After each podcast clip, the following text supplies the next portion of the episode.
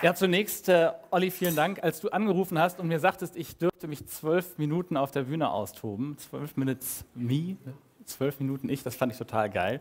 Vielen Dank. Ähm, bevor ich anfange, ihr habt alle schon mitbekommen, es stehen überall äh, Kisten mit äh, unserem Just Pills. Ähm, wer noch nicht ein solches hat, der hat jetzt nochmal die Gelegenheit, äh, sich ein solches zu nehmen. Ich habe hier auch einen Öffner, den ich gerne rumreiche. Ich werde mir auch ein Redebier nehmen und ihr könnt euch gerne ein Lauschbier nehmen. Äh, Olli hat es eben gesagt, äh, in meinem früheren Leben bin ich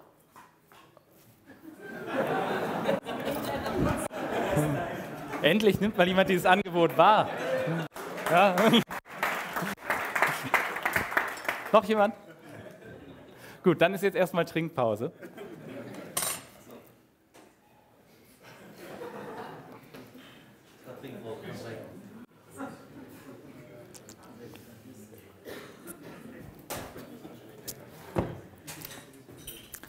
Ja, also das Thema meines Vortrages lautet äh, Banking, bierernstes Business.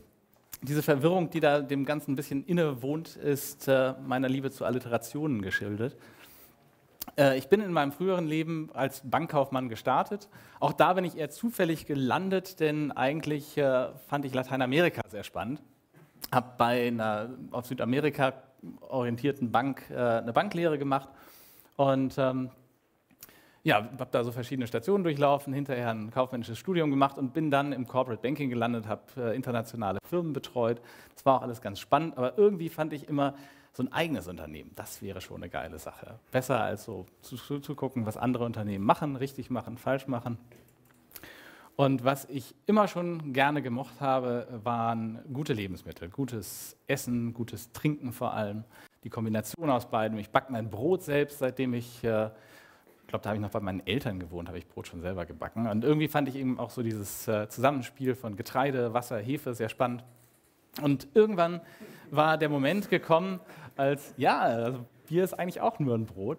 Und ähm, irgendwann war der Moment gekommen, wo es sich anbot, äh, nach einigen Stationen im Banking äh, mir Gedanken zu machen, ob ich nicht vielleicht doch noch mal was anderes tun möchte.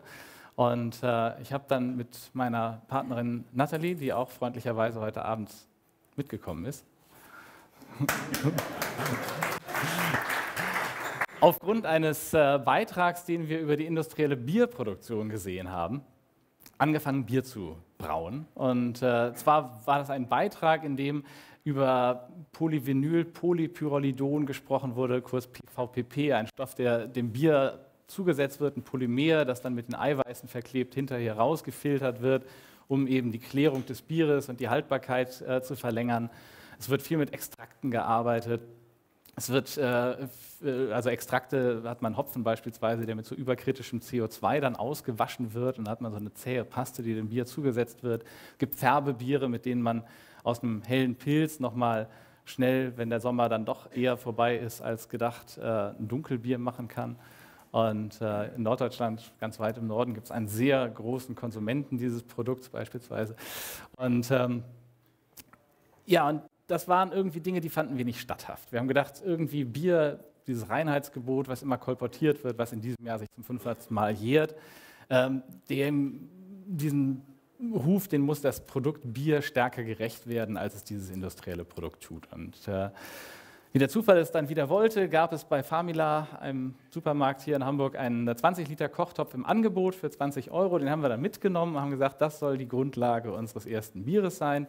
Damals noch überhaupt nicht mit dem Gedanken daraus ein Unternehmen zu machen, sondern einfach aus der Neugier getrieben. Wir haben dann im Internet die Zutaten bestellt für ein äh, Bier. Das äh, Rezept dafür hatten wir aus dem amerikanischen Heimbrauforum und äh, haben dann ähm, am heimischen Herd das erste Bier gekocht. Ich habe mich dafür ein Altbierrezept entschieden, denn äh, Altbier ist äh, das Bier der Stadt Düsseldorf. Äh, ich habe da einige Jahre für eine Bank, die dort ansässig ist, äh, gearbeitet, kannte von daher verschiedene Biere dieser Art, wusste so in etwa, wie das schmecken muss, so ein Altbier. Und äh, der Vorteil bei äh, obergärigen Bieren ist, dass man sie während der Gärung nicht kühlen muss. Und das fanden wir auch sehr praktisch. Ähm, das erste Bier hatte noch keine Kohlensäure, weil wir das Prinzip, wie kommt Kohlensäure ins Bier, noch nicht richtig verinnerlicht hatten. Aber ähm, das ist ein Prozess, den wir inzwischen glücklicherweise im Griff haben. Ähm, wir haben dann diese Biere, die wir produziert haben, im Freundeskreis verteilt, haben uns hier und da mal eine zweite Meinung geholt, haben das mit Gastronomen probiert, die, denen wir das Bier in die Hand gedrückt haben. Und wir haben insgesamt gespürt, da ist eine gewisse Begeisterung. Und wir haben gesehen, dieser Craft-Bier-Trend aus den USA, der schwappt gerade nach Europa und nach Deutschland. Ähm, und haben wir gesagt, vielleicht ist das der Moment, uns diesen Traum zu erfüllen und ein eigenes Unternehmen zu gründen.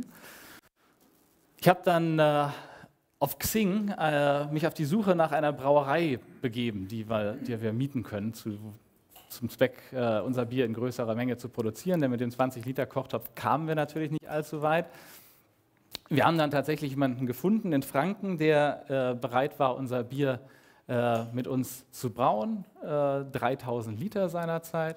Und ähm, das war für uns eine ungeheure Menge. Also sind 033, vielleicht sind das eben 9000 Stück. Ja, und äh, also wir fanden das irgendwie schon ziemlich äh, beeindruckend. Und ich bin dann da runtergefahren, habe nach einigen Telefonaten, in denen mir schon klar wurde, die Kommunikation wird schwierig, ähm, habe ich dann festgestellt, die Kommunikation ist wirklich schwierig in Franken. Und äh, als dann während dieses Brauprozesses auch noch die äh, Läuterpumpe, ähm, die Läuterpumpe äh, kaputt ging, ich halte das mal in die Kamera.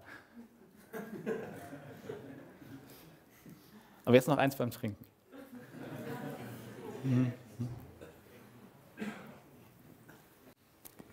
Die Läuterpumpe ging kaputt.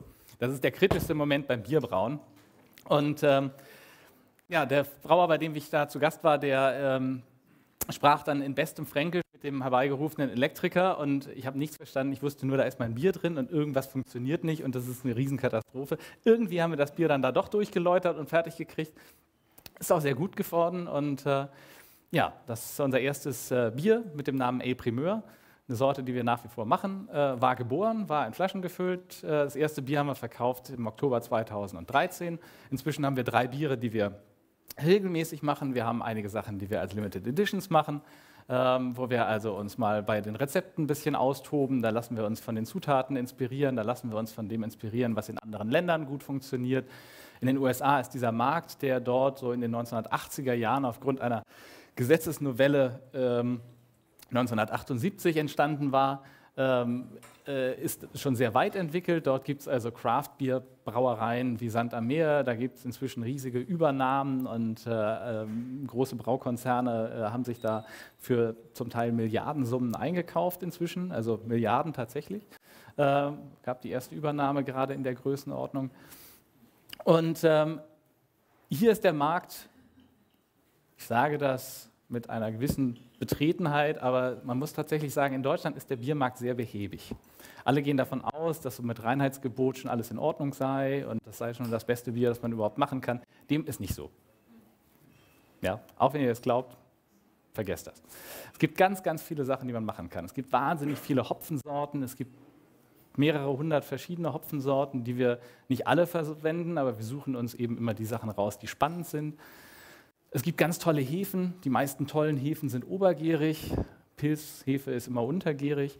Ähm, Pilzhefen tendieren oder untergärige Hefen tendieren dazu, eher ein gleichmäßiges, wenig äh, exponiertes Aroma zu produzieren. Mit obergärigen Hefen kann man saugeile Sachen machen.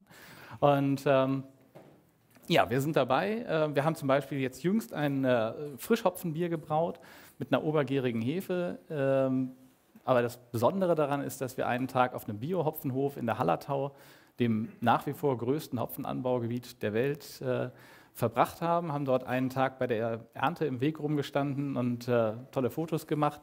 Und am nächsten Morgen haben wir dann die ersten 200 Kilo der Tagesernte mitgenommen in Säcken, frischen, ungetrockneten Hopfen. Normalerweise wird der Hopfen direkt nach der Ernte getrocknet, damit man ihn dann das Jahr über äh, unter Schutzgas verpackt aufbewahren kann und er sein Aroma hält. Aber wir haben dann eben den ungetrockneten Hopfen mitgenommen, haben den dann eingebraut, war eine Riesensauerei, hat mega viel Spaß gemacht und rausgekommen ist ein supergeiles Bier, wo eben die Hopfenaromatik viel stärker durchkommt als bei einem Bier, wo man getrockneten Hopfen verwendet. Und diese experimentellen Dinge, die sind es, die unser Bier äh, ausmachen. Von Freude ist eben äh, genussgetrieben. Ich habe es vorhin schon gesagt, im Grunde entstanden so aus der Liebe zu gutem Trinken.